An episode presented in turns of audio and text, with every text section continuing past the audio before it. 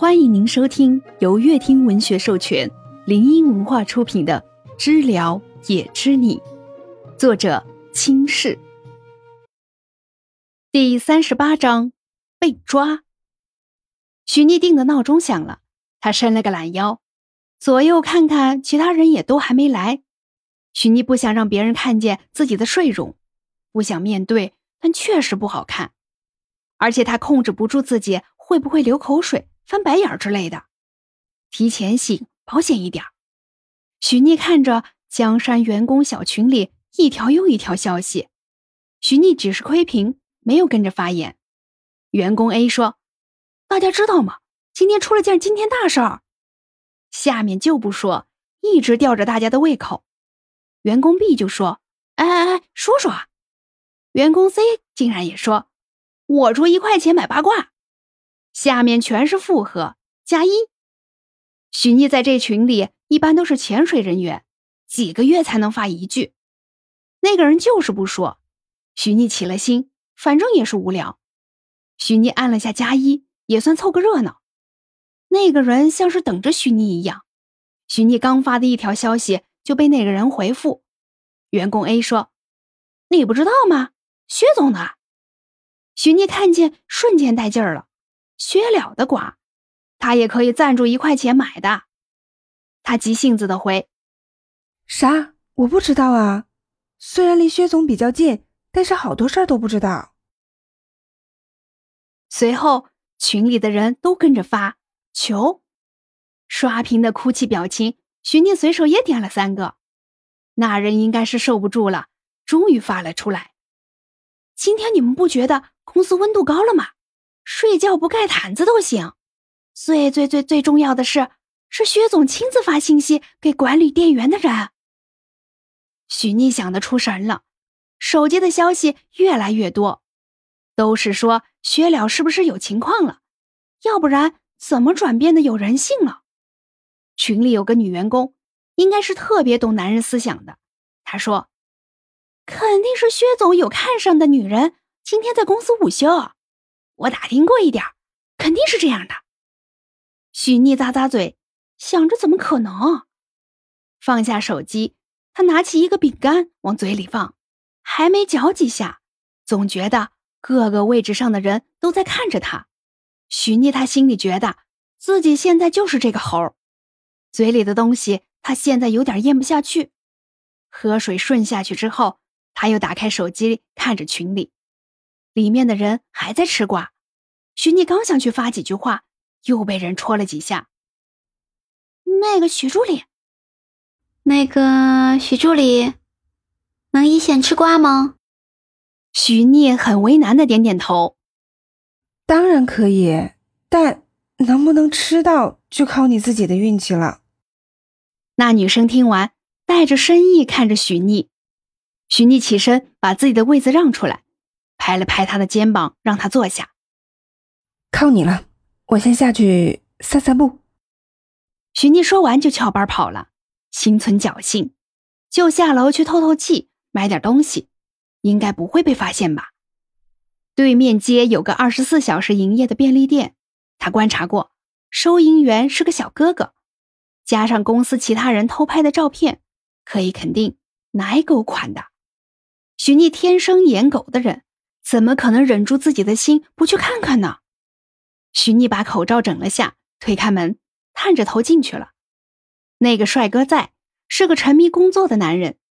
那个收银员忙着结账，也不喜欢抬头。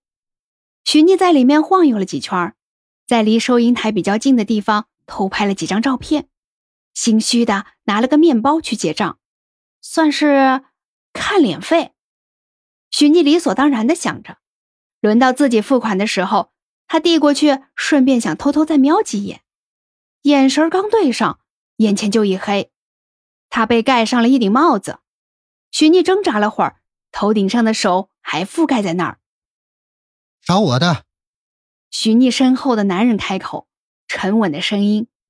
许逆知道是薛了，也不动作了。薛了松开手，看着许逆捂着脸跑了出去，自己低下头。轻笑了声，花心的女人。付完款，拿着许逆的东西追了出去。许逆没敢走远，用那个渔夫帽挡着脸。他提前做好了心理准备，肩头被拍了几下，还是有些害怕的。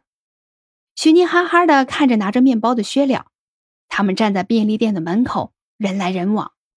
哎，你今天的晚饭。薛了冷漠的把东西直接塞进了许逆的手里，擦肩而过，和普通路人一样。许逆呆住，再转头，人已经过了马路，到了对面。什么叫？他今天就靠这个面包活了。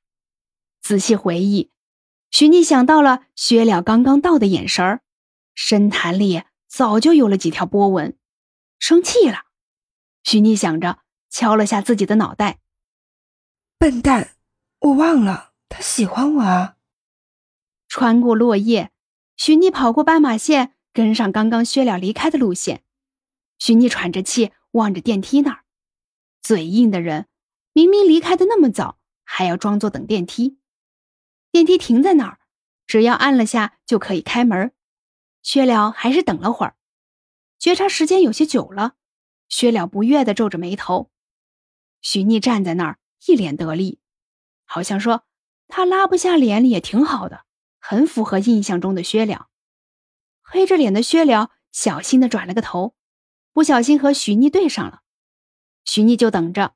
看着薛了脸更黑了，他开口给薛了一个台阶：“薛总，我在这儿呢，等等我。”说完就跑了过去，耳边嘈杂的声音，许妮面前有人，也没有停下脚步。他想明白了，薛了这病治疗的话，应该让薛了感受一下他们在一起的时候，他对他的爱意，重温总该会愈合点儿。许妮看着薛了的背影，到了办公室以后，薛了直接放了半米高的文件在他桌上。眼前的一切，许妮又觉得他忘了薛了这个人，他腹黑，拿人钱财只能办事儿。好的，薛总，今天我一定加班完成。他终于知道了什么是只能吃面包了。薛了这是打算熬死自己啊！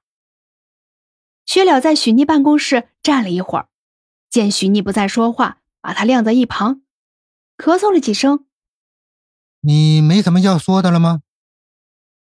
许妮看着文件，当然没有。薛了一副你好样子的表情，带着生气的进了自己办公室，门摔得特别响。在里面的薛了一直盯着许妮的位置，只要他来说几句好听的。他一定不会让他一个人做完这些。许逆倒觉得充实多了，看得津津有味，不觉得累。薛了要炸了，又给许逆加了工作，让他去联系君善的江总。许逆这可不能答应。看着手机的消息，拉下脸给薛了发了条消息：“对不起，我不应该翘班去看帅哥。他可不能去见江野，那不就穿帮了吗？”本章已播讲完毕，喜欢的宝贝儿们点点订阅加收藏哦。